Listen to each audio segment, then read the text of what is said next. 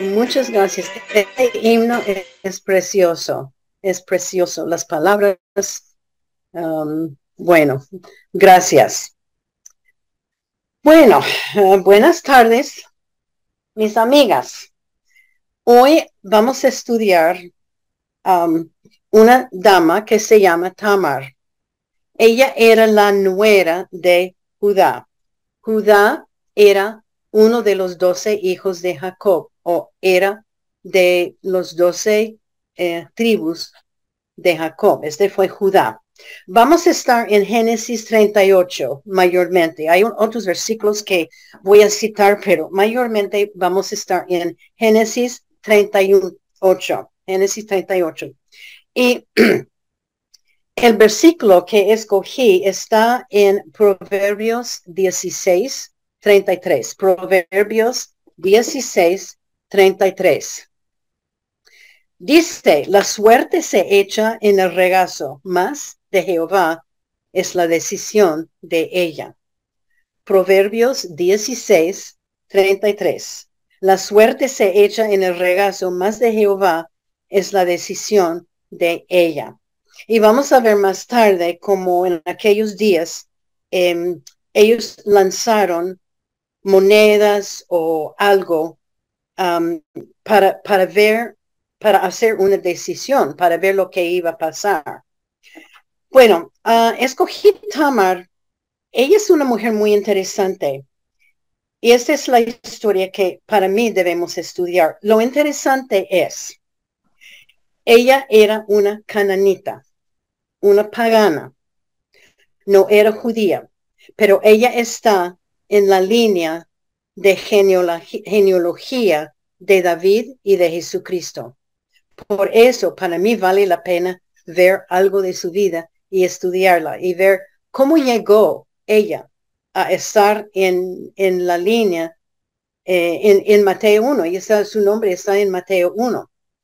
No sabemos mucho de la familia de, ella, um, menos que su historia es la primera mujer fuera de las mujeres judías que fue contado en la Biblia. Como dijo, ella era cananita. La gente cananita era una, una, una raza muy pagana. Judá era uno de los doce hijos de Jacob, de los doce tribus de Israel. Es interesante que esta historia de Judá y Tamar está colocado directamente en medio de la historia completa de José. Recuerden, la historia de José va tras varios, varios, varios capítulos del libro de Génesis. Y en, exactamente en medio de esta historia de José es um, esta historia de esta mujer, Tamar. Bueno, en Génesis 37, 11 vemos que la idea de vender José, recuerdan que los hermanos querían matarlo. Pero la idea de venderlo en vez de matarlo era la idea de Judá. Inmediatamente después de vender José, Judá, que era uno de los doce hijos de Jacob, él se separó de sus hermanos y de su familia y fue a Canaán para vivir. Él llegó a tener familia con una esposa cananita, con tres hijos varones. Sus nombres eran Er, Onan y Sela. Eh, a la verdad no, no sabemos la condición espiritual de Judá, pero por, eh, y la mayoría de la razón era porque él se separó de la familia, se separó em, de, todo y se fue a Canaán y se casó con una mujer cananita. Y este fue contra la ley de Jehová. Eh, Dios específicamente había dicho que, que no se casen con, con estas personas, son paganas. Bueno, la razón por lo cual que esta historia es como una pausa en la historia de José es porque la nación de Israel mantenía escrito detalladamente las genealogías de las familias, especialmente la genealogía de los, de los doce hombres que representaban los doce tribus de, um, de Israel. Ellos eran los escogidos por Dios y su linaje y toda su historia era de suprema importancia. Y tenía que ser verdadera y correcta, en especial el linaje de David y Jesús. Y todo fue escrito muy, muy detalladamente. Y es importante anotar que la línea de, David y Jesús vino de Judá y Tamar, los dos. Mateo 1.3 dice, eh, nombra la genealogía, esa es la genealogía de Jesús, y dice que Judá engendró de Tamar a Fares, y Fares era en la línea de David y en la línea de Jesús. Bueno, um, Génesis 38, 6 dice,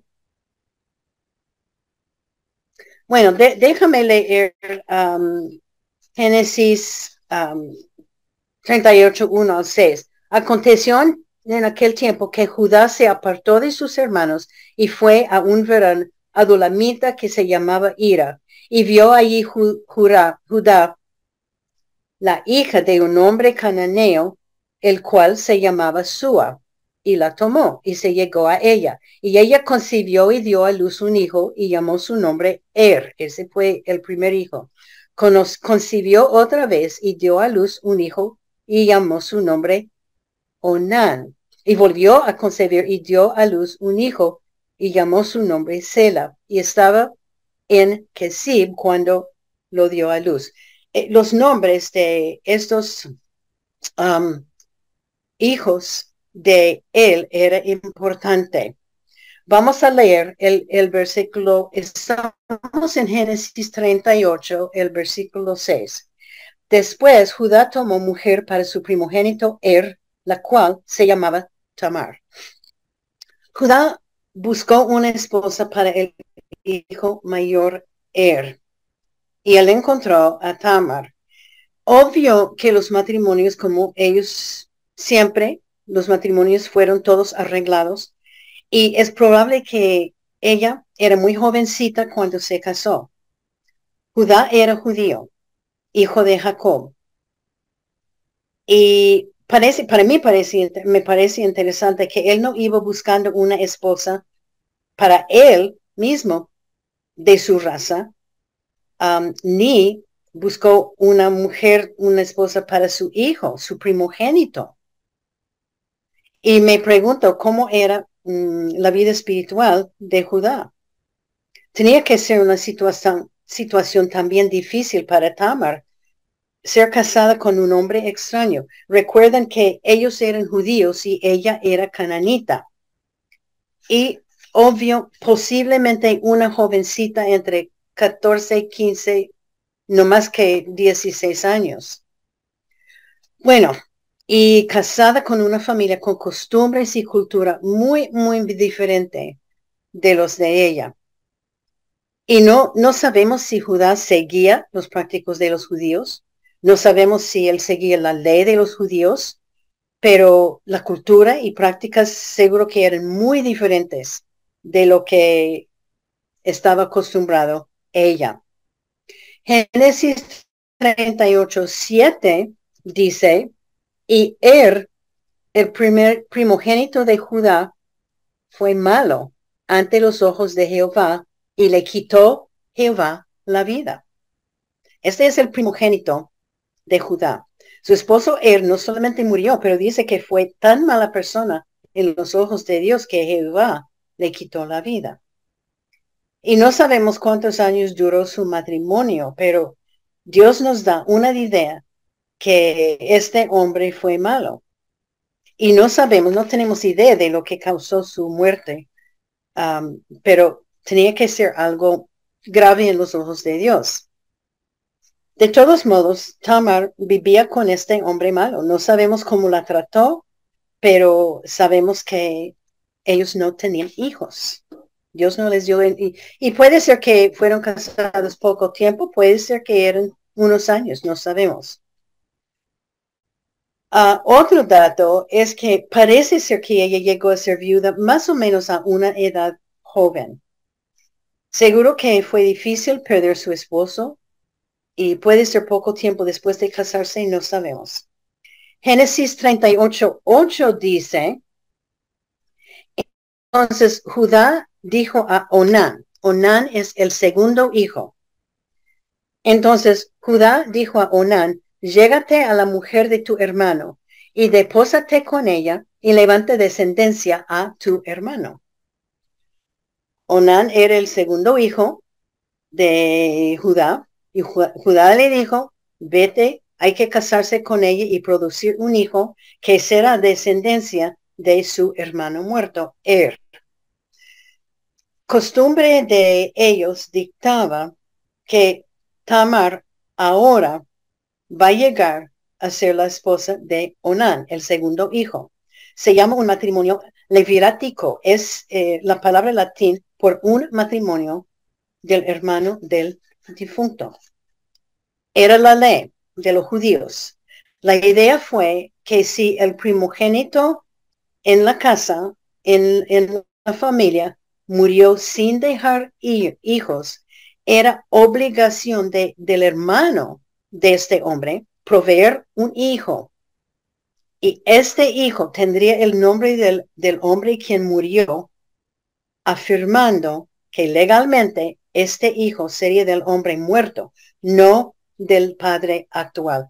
Y cuando yo leo cosas así, yo pienso, uy, tan raro esto, ¿no? Pero así fue la ley dado por Dios ah, a Moisés y así él estaba siguiendo la ley.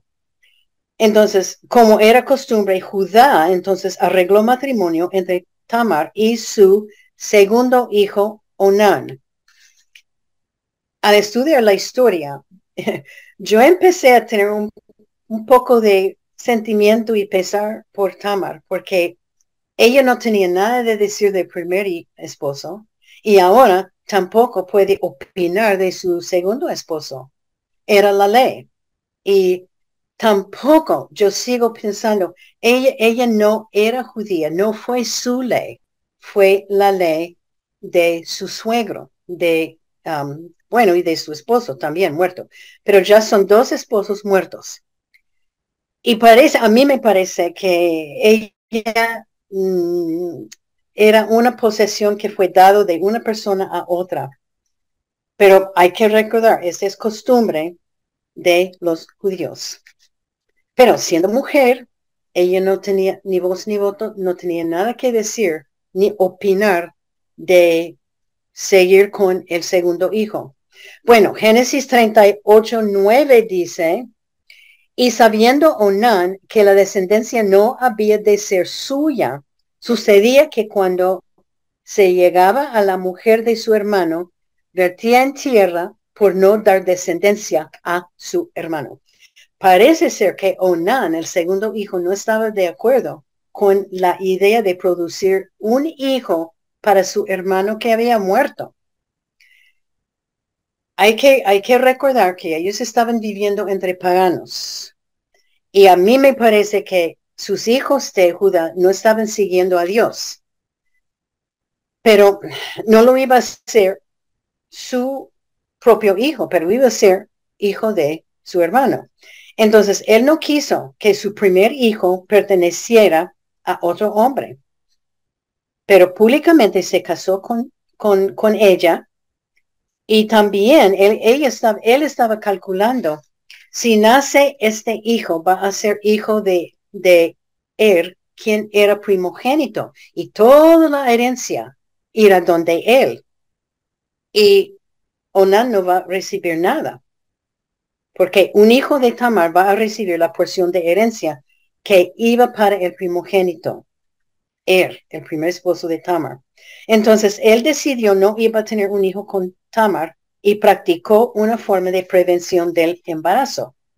Bueno, vamos a leer Génesis 38, 10, que dice, y desagradó en ojos de Jehová lo que hacía, y a él también le quitó la vida. Uy, Y eso no le agradó a Dios para nada. Y Dios quitó la vida de Onán, el segundo hijo de, um, de él, por, por ser tan egoísta, egoísta eh, pensando solamente en sí mismo y en la herencia, Dios mató el segundo hijo de Judá. Y me pongo a pensar, ¿será que Dios está castigando a, a Judá por su desobediencia, por salir de su familia, por meterse con cananitas y por casarse con, cananita y por proveer esposa, esposa para sus hijos pagana? Bueno, ellos eran paganos y tenían muchos dioses falsos que adoraron y Dios siempre estaba advirtiendo que no se mete, que no se casen con esas personas. Pero otra vez, Tamar queda viuda, sin hijos.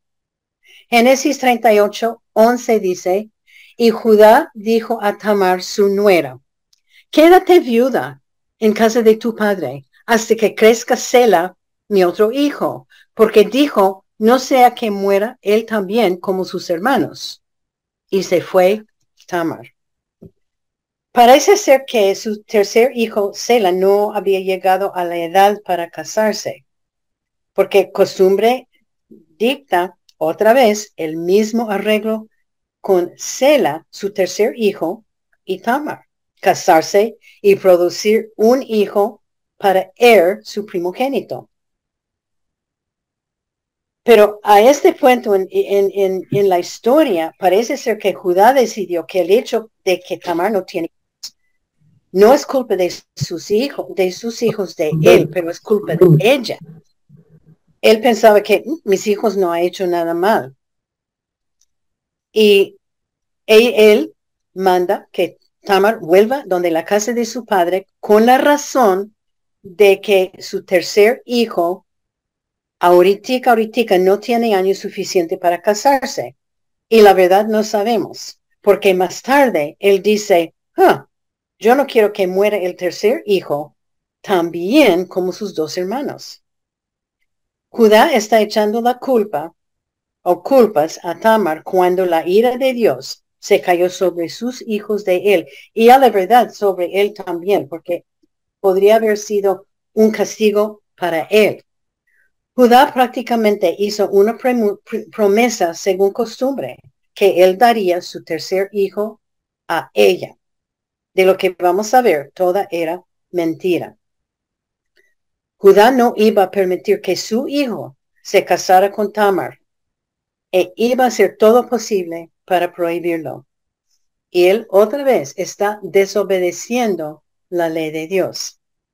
Génesis 38, 12 al 13 dice, pasaron muchos días y murió la hija de Sua, mujer de Judá. Esta fue la esposa de Judá, murió. Después Judá se consoló y subía a los trasquiladores de sus ovejas a Timnat.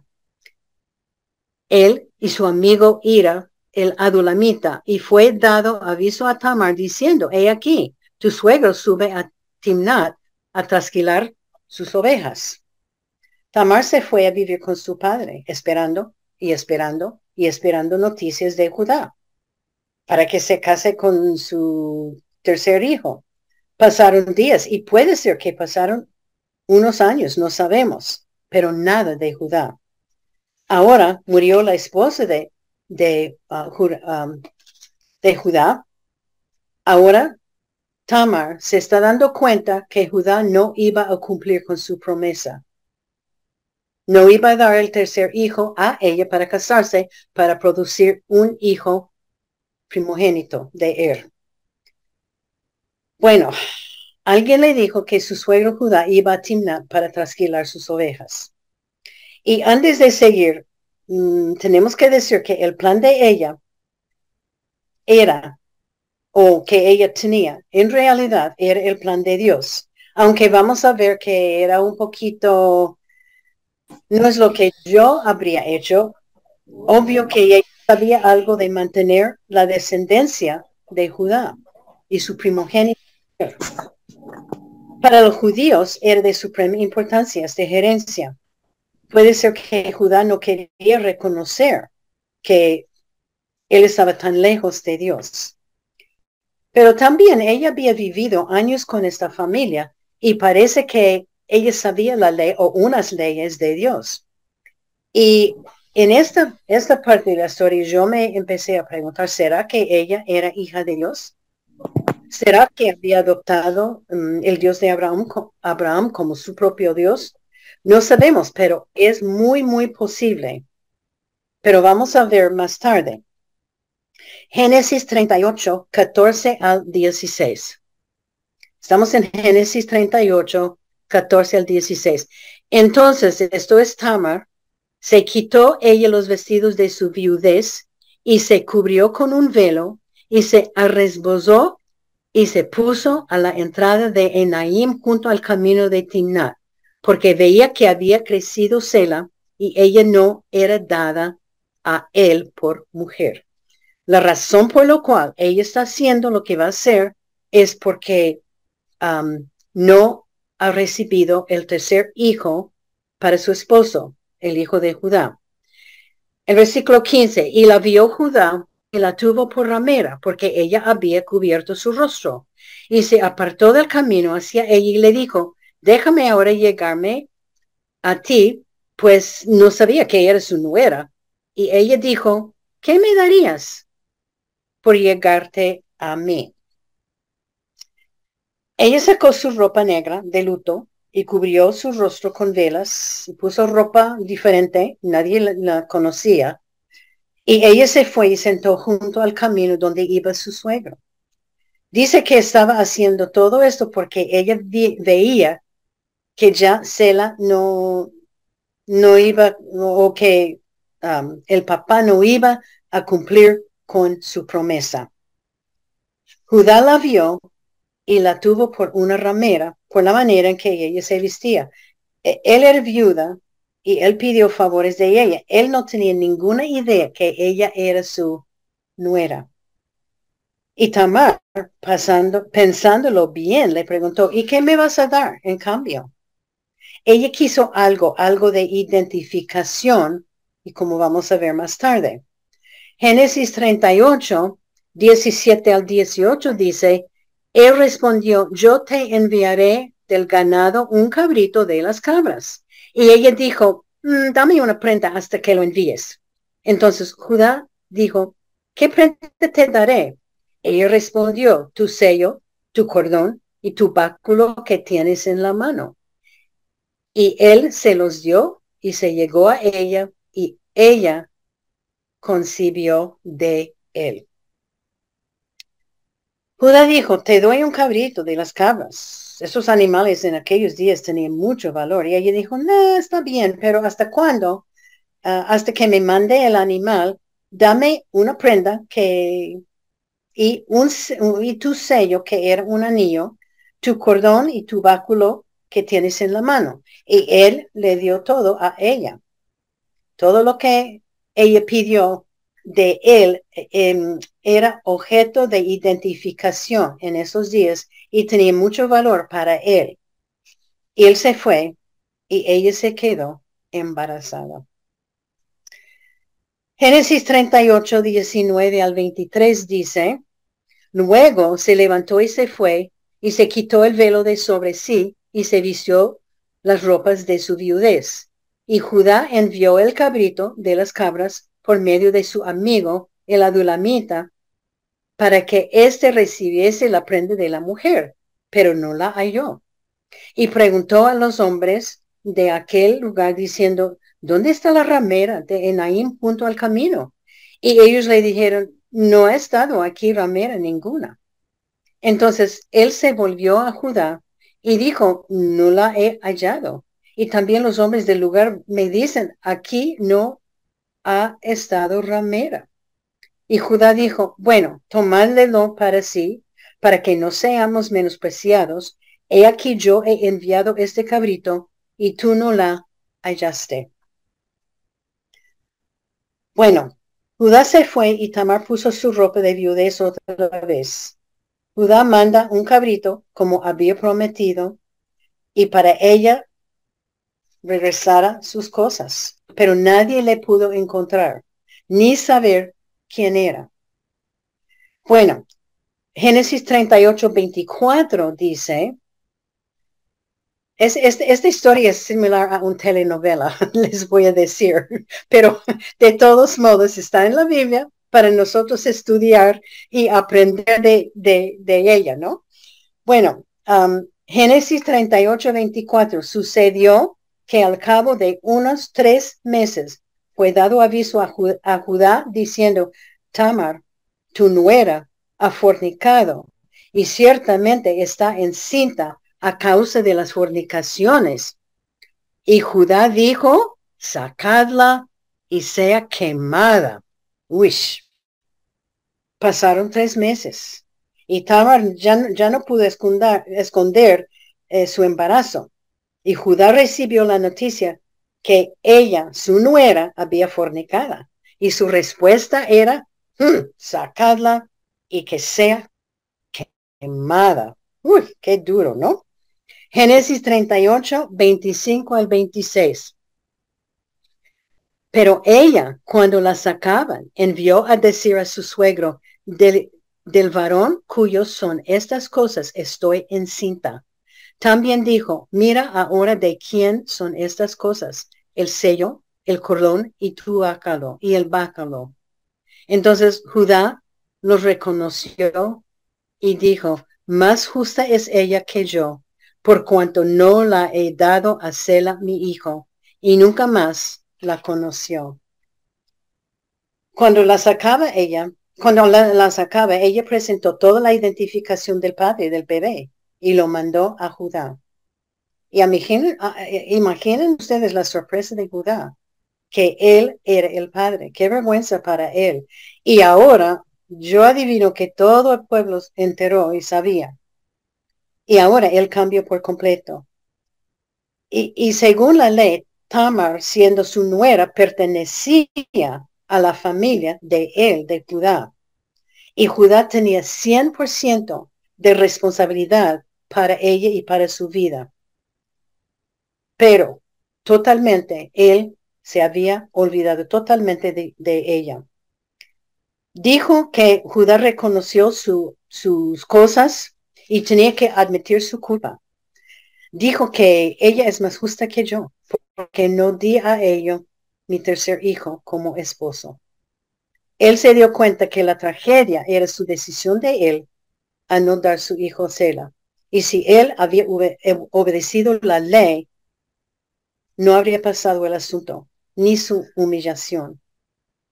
Ella mandó razón a Judá, que no quiso humillarse públicamente, pero ahora todo el mundo, como, como, como todo va pasando de una persona a otra, todos, todos se enteraron. Génesis 38, 27 eh, al 30, esta es la, al terminar la historia, y aconteció que el tiempo de dar a luz, he aquí había gemelos en su seno. Sucedió cuando daba a luz que sacó la mano el uno y la partera tomó y ató a su mano un hijo de grano, de grana, diciendo, este salió primero. Pero volviendo él a meter la mano, y aquí salió su hermano. Y ella dijo, ¿qué brecha te has abierto? Y llamó su nombre Fares. Después salió su hermano, el que tenía en su mano el hilo grano, y llamó su nombre Zara. Bueno, uh, este, como, como cambia la historia, Dios bendijo a ella y a él, de Judá, dándole dos hijos. Porque dice en Mateo 1, Judá engendró de Tamar a Fares y Zara. Y Fares es el que está en la línea de genealogía de Jesús. Y para mí, e, esta historia, eh, y todavía no, no lo termina, pero es tan interesante que, que ella era parte del linaje de genealogía de Cristo. Solo hay tres mujeres nombradas en el genealogía de Mateo y ella es una. Ella era una mujer no judía, pagana, de lo que sabemos, embarazada sin ser casada, afrontada con la muerte por causa de su embarazo, pero Dios la escogió para ser un bis, bis, bis, bis, bis, bis abuela de David y Jesucristo. Tarde o temprano, Judá vuelve donde su familia, su papá y sus um, ahora diez hermanos, porque eh, José todavía está en Egipto. En Génesis 43, uh, Judá es el que lleva Benjamín a Egipto. Recuerden que los hermanos bajaron a Egipto para comida y José dijo que hay que traer al niño pequeño. Era, perdón, Judá quien llevó a Benjamín. Y lo que pasa con Tamar no sabíamos, pero todavía Judá tenía la responsabilidad de ella y sus dos hijos. Es muy probable, y lo que, lo que yo estoy pensando, y lo que dicen los libros de historia de los hebreos, que ella vivía con Judá y todos volvieron donde la familia de Jacob. Y puede ser que Judá se casó con ella, no sabemos. Pero lo que sí sabemos en Ruth 4, 12, en Ruth, el libro de Ruth, capítulo 4, versículo 12. Recuerden cuando nació Obed, el hijo de Ruth, con voz. Las damas llegaron a la casa de Ruth para dar bendición sobre ella y su casa. Y esta fue la bendición. Ellas estaban hablando a Ruth. Y sea tu casa como la casa de Fares, el que Tamar dio a luz a Judá, por la descendencia que esa joven te dé Jehová. Parece que Fares, uno de los gemelos, seguía el Dios de Abraham. Es posible, y para mí es probable, que Tamar también llegó a ser hija de Dios. Bueno, este, termina la, la, historia, pero hay muchas lecciones que podemos aprender de esta lección. Y yo creo que la primera es, um, estamos hablando del versículo, el versículo de memoria, Proverbios 16:33. La suerte se echa en el regazo, más de Jehová es la decisión de ella. En los tiempos bíblicos, ellos echaron um, monedas, eh, ellos echaron dados ah, para decidir qué iba a pasar. No era un juego, pero era una manera usar que ellos usaron para determinar una decisión. Este versículo nos dice que no importa qué es el resultado de esta suerte, Dios tiene la decisión. Y, hablando de Tamar, eh, para mí ella estaba haciendo algo malo, una bobada, engañando a su suegro. Y, yo pensaba, ¿por qué no, no fue ella donde su suegro para preguntar del asunto? Ella tenía toda la razón. Pero ella decidió tomar control de su situación y echar suertes, podemos decir, para ver lo que iba a pasar. Dios tenía control y él obró e hizo su voluntad. Ella debería haber esperado la mano de Dios. Porque Dios tiene control. Él es soberano. Pero Dios tenía control de la situación. Y yo me, puse a pensar, ¿cuántas veces hemos decidido nosotros yo voy a buscar solución para este problema. Es, es lo que ella hizo. Ella dijo, yo no voy a, esperar más ni a, a, mi suegro, ni a más Yo voy a hacer la decisión para resolver este problema. Yo voy a proveer eh, hijo para mi primer esposo, él. Pero ¿cuántas veces decimos, yo no puedo esperar a Dios, yo voy a encargarme? Dios es paciente y Él siempre tiene una solución. Él dirige, nuestra, él dirija nuestras vidas y nuestros pasos para hacer su voluntad. Ella tenía tiempo muy difícil en su vida. Murieron sus dos esposos, fue desconectada de la familia de Judá, pero debía haber esperado a Dios.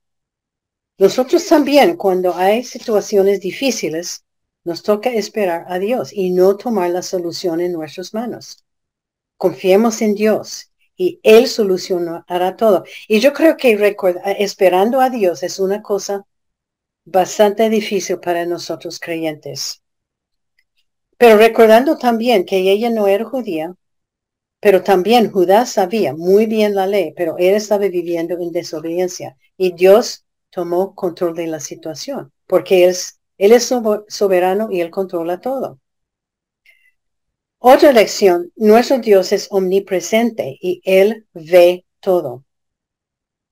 Proverbios 5:21 dice, porque los caminos del hombre están ante los ojos de Jehová. Dios siempre ve todo. No hay nada que escapa los ojos de Dios. Y yo siempre pienso, ¿cómo puede Dios ver todo lo que hace cada persona en el mundo? Ya estamos llegando a un tris más que 8 mil millones de personas. Y yo no puedo explicar, explicarlo, pero yo creo la Biblia.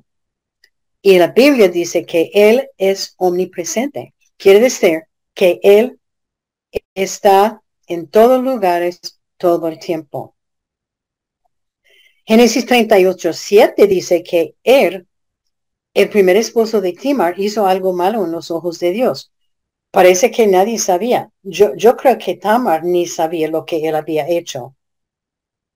Pero aún más tarde, Judá echa la culpa de no tener hijos donde Tamar, porque él piensa que sus hijos no hicieron nada.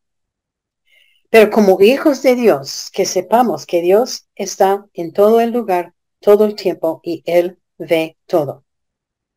Él ve todo lo que está escondido del mundo. Todos los pecados que pensamos, uy, nadie sabe esto. Sí, Dios sabe. Podemos esconder lo que queremos del mundo y de nuestros seres queridos, pero Dios está mirando todo el tiempo a todas las personas y es con Él que tenemos que responder y dar cuentas.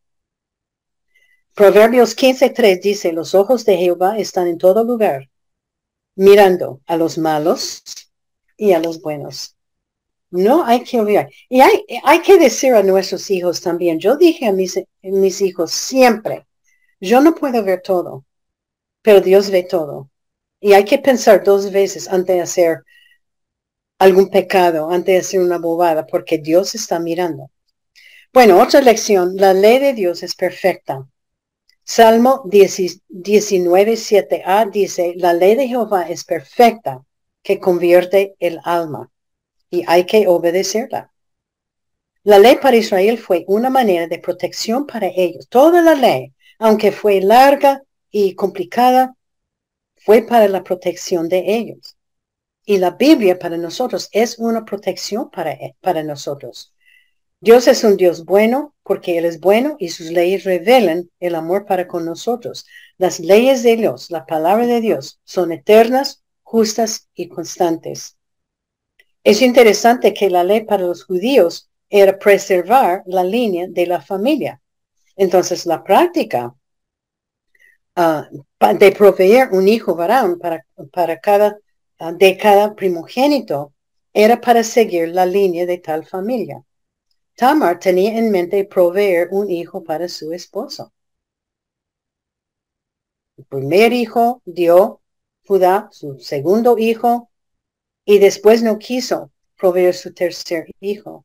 Y Dios intervino. Y yo creo que fue después de que Judá se dio cuenta que él había pecado, no solamente para donde um, con ella, con Tamar, pero él pecó contra Dios. Dios le recompensó a él y a ella con dos hijos gemelos. ¿Qué es la ley para nosotros? Esa es la palabra de Dios. Salmo 17, 19, Salmo 19, 7 Salmo 19.7 dice que la ley es perfecta y convierte o cambia el alma. Y segundo de Timoteo 3, 16 al 17 dice, toda la escritura es inspirada por Dios y es útil para enseñar, redarguir, corregir y para instruir en justicia. ¿Para qué estudiar y obedecer la ley de Dios? Bueno, sigue el Timoteo, segundo de Timoteo 3, 17, a fin de que el hombre de Dios sea perfecto, eternamente preparado para toda buena obra. Nosotros estudiamos y obedecemos a la palabra de Dios para ser preparado para el servicio de Dios, para toda buena obra. Si no estudiamos la Biblia, no vamos a estar preparados para el servicio, para, para hacer buena obra. Otra lección. Dios siempre tiene un plan y el plan de Dios es perfecto. Proverbios 16, 9 dice, el corazón del hombre piensa su camino, mas Jehová endereza sus pasos. El plan de Dios era que Cristo tenía un linaje de Judá o de uno de sus hijos varones. Parece que no iba a pasar. Murió Er, murió Onan, y Judá no iba a entregar su tercer hijo a Tamar. Pasó tiempo. Y Tamar sabía que Judá no iba a cumplir con su promesa. Pero Dios tenía un plan. Y el plan de Dios era perfecto. A pesar de la manera en que pasó todo, el plan de Dios era perfecto. Y ella, a mostrar Dios iba a mostrar algo en esta situación. Él siempre está trabajando para cumplir su voluntad. Y Dios puso en la mente de Tamar que mantener el linaje de su esposo. No era el hecho de solo ella quería tener hijos, no. Ella estaba protegiendo el linaje de Er. Y Dios lo hizo. Tal vez era raro y no muy bien, no muy bueno la manera en que trabajó Tamar, pero Dios hizo lo imposible. Y yo no sé dónde está cada uno de, ustedes, los, las que están escuchando. Puede ser que está pasando por una situación difícil, imposible, porque no siempre, siempre pasamos por tiempos difíciles que pensamos, uy, esta es una situación imposible. Yo creo que Tamar de vez en cuando pensaba, esa situación es imposible, ¿qué voy a hacer? Eh, no, no, me, no me colabora mi, mi suegro, ¿qué voy a hacer? Pero nunca se olviden que Dios tiene un plan y el plan es perfecto. Y Él está siempre en control. Dios nunca pierde control de cualquier situación.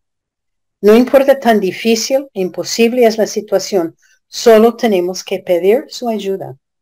Podemos contar siempre con la ayuda de Dios. Su plan para usted y para mí es perfecto.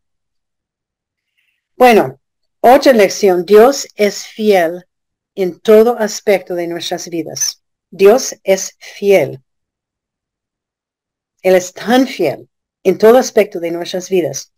Primero de Corintios 1, 9. Primero de Corintios 1, 9 dice, fiel es Dios, por el, por el cual fuisteis llamados a la comunión con su Hijo Jesucristo, nuestro Señor. Dios es tan fiel y nosotros no somos fieles siempre a Dios. Fallamos, pecamos, hacemos errores, bobadas, pero Dios puede tomar todos los infidelidades, todos los errores nuestras y cambiarlos y bendecirnos. Que, que miremos a, Tamar. Se casó con él, se casó con Onan, Pasó tiempo y ella decidió tomar el asunto y hacer la solución. Bueno, la, manera en, que ella trabajó, para mí mm, no era muy bueno. Era una mala decisión. ella estaba, obvio, desesperada, quizá, pero Dios siempre es fiel. Y Dios tomó su acción y lo cambió a una bendición. Le bendijo con dos varones y el Dios mantuvo el linaje de familia de Jacob y Judá, y David y Jesucristo. Nosotros hijos de Dios no somos fieles, pero Él es fiel siempre, aun con nuestra desobediencia y los pecados. Y confiando en Él, Él puede cambiar los desastres nuestros, las bobadas que hacemos, los problemas, los pecados, y malas situaciones y producir bendiciones. pero hay que pedir perdón, como, como lo hizo el suegro de Tamar.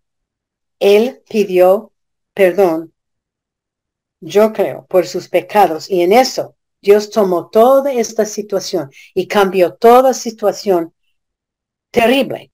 Era, era muy mal, era una situación muy mala, muy pecaminosa. Y Dios tomó esa situación imposible y lo cambió a una bendición. ¿Por qué? Porque Él es fiel. Nunca olvidemos que Él es fiel.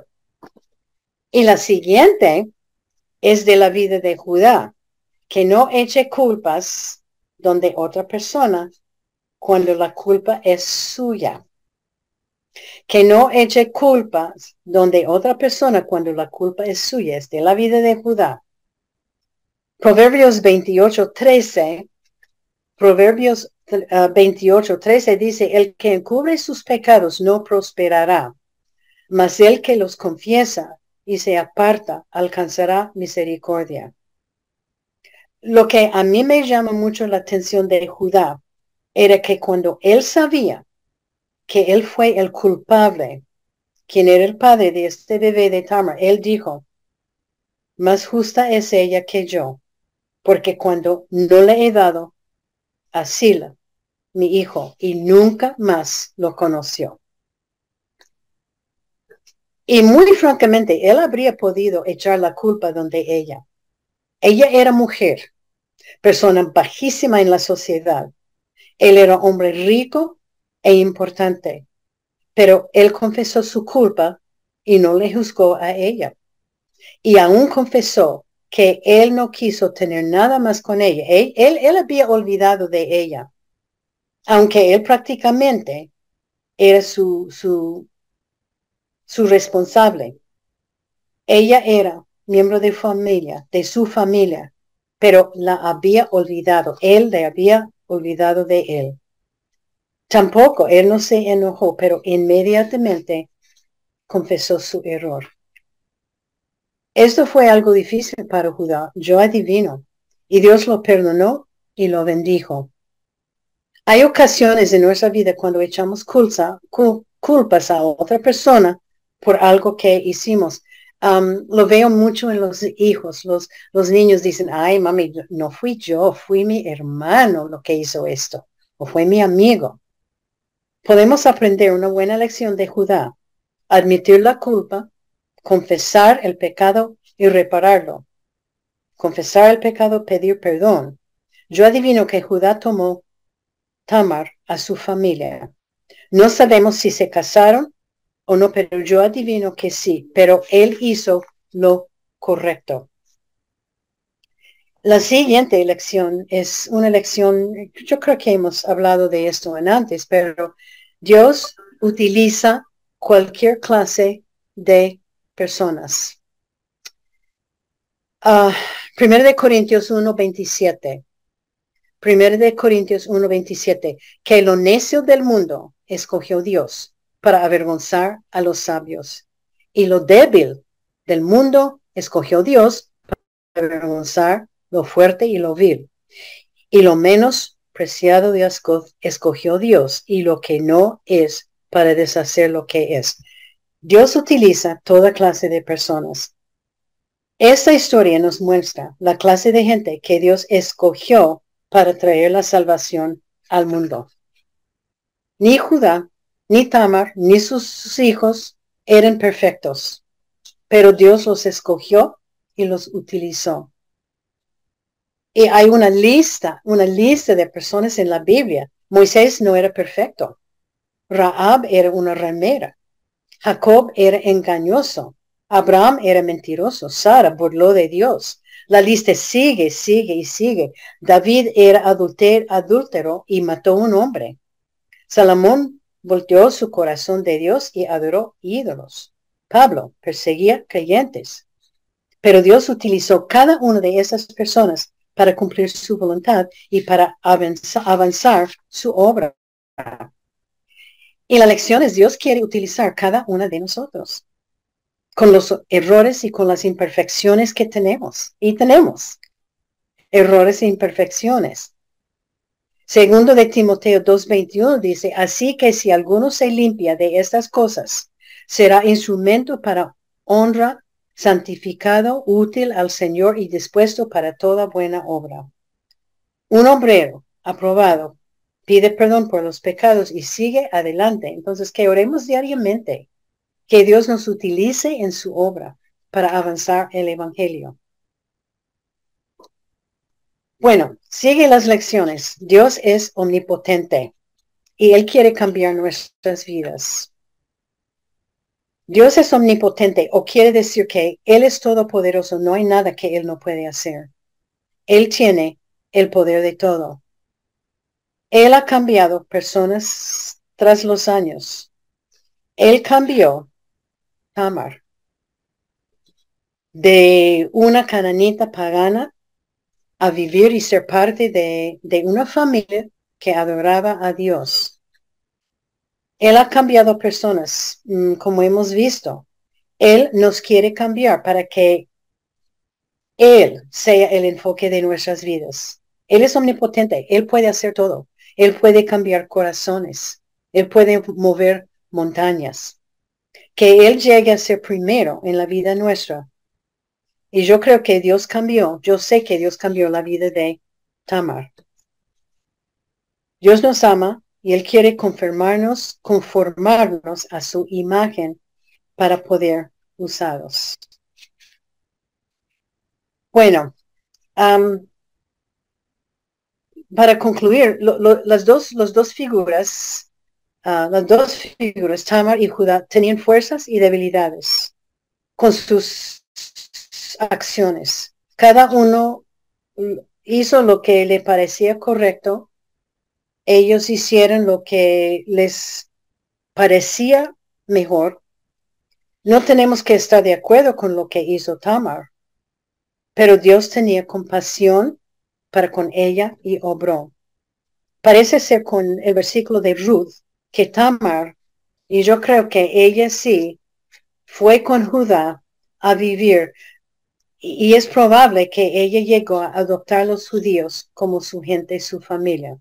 Sabemos esto porque las damas dijeron esta bendición de la casa de Ruth, que su hijo, Fares, hijo de Tamar, y Tamar tenía, estar, Tamar tenía que estar la persona que estaba enseñando su hijo de Dios. Dios no está de acuerdo con pecado y maldad, pero Él vence el mal con el bien, con su voluntad. Es sorprendente que el linaje de Cristo está mezclado con una historia así, mm, con muchas, muchas tras los años. Judá, un judío, Tamar, un gentil, cananita, pagana. Puede ser que los dos padres de Fares era algún ejemplo que más tarde que Dios iba a ofrecer salvación para también los gentiles como nosotros, porque cuando Jesús vino al, al mundo, Él vino para los judíos. Los judíos lo rechazaron. Entonces, Dios extendió la salvación a los gentiles. Yo soy gentil. La mayoría creo que todos son gentiles. Pero esa historia es una bella ilustración a ver cómo Dios puede tomar algo tan feo, algo tan desagradable, algo que no, ni nos gusta leer de estas cosas. Pero Él tomó todo y cambió todo a una historia perfecta y hermosa. Dios siempre está trabajando en nuestras vidas para conformarnos a su imagen. Y hay que recordar a Tamar y a Judá y cómo Dios obró en sus vidas. Y obvio que eh, em, que Judá salió bien porque él volvió donde su padre y obvio que para mí, ah, seguro que él tenía que tomar estos hijos con él y seguro que tomó Tamar también su madre. Bueno, vamos a orar. Padre Celestial, te damos gracias por una vez más esta historia de palabra de Dios, de esa mujer Tamar. Ella, aunque que sea un poquito mm, difícil leer de esas cosas en la Biblia. Gracias, Señor. por estas historias que podemos aprender y que podemos ver que ellos eran gente como nosotros, pecaminosas, gente pecaminosa, gente que, que ah, vivía vidas desagradables en tus ojos. Yo te doy gracias por, porque Señor, extendiste la salvación a, a nosotros, los gentiles. Te doy gracias por tu, tu Hijo Jesucristo, quien murió en la cruz por nuestros pecados. Señor, ayúdanos a recordar Tamar y como ella hizo uh, unas, aunque no fuera una mala persona, ella hizo algo en contra de su ley, pero tú pudiste cambiarlo a bendiciones. Te damos tanta gracias por tu palabra que nos enseña, que nos exhorta, que nos enseña justicia. Señor, enséñenos a estudiar, ayúdenos a, a tener una vida más agradable y más íntima contigo. Te damos tanta gracias, Señor, por tu palabra que, que, nos, mm, que nos ilumina. Gracias, Señor, porque nos amas. Gracias por tu Hijo Jesucristo. Y te pedimos, Señor, que cada dama pueda volver a la casa habiendo sabido algo de alguna lección de la vida de Tamar y Judá. Y cómo Dios puede tomar, como tú puedes tomar cualquier cosa de nuestras vidas, aunque sea tan mala, tan desagradable, y tú puedes cambiar cualquier situación a una gran bendición. Y te pedimos, Señor, esas cosas en el nombre de tu Hijo Jesucristo. Amén.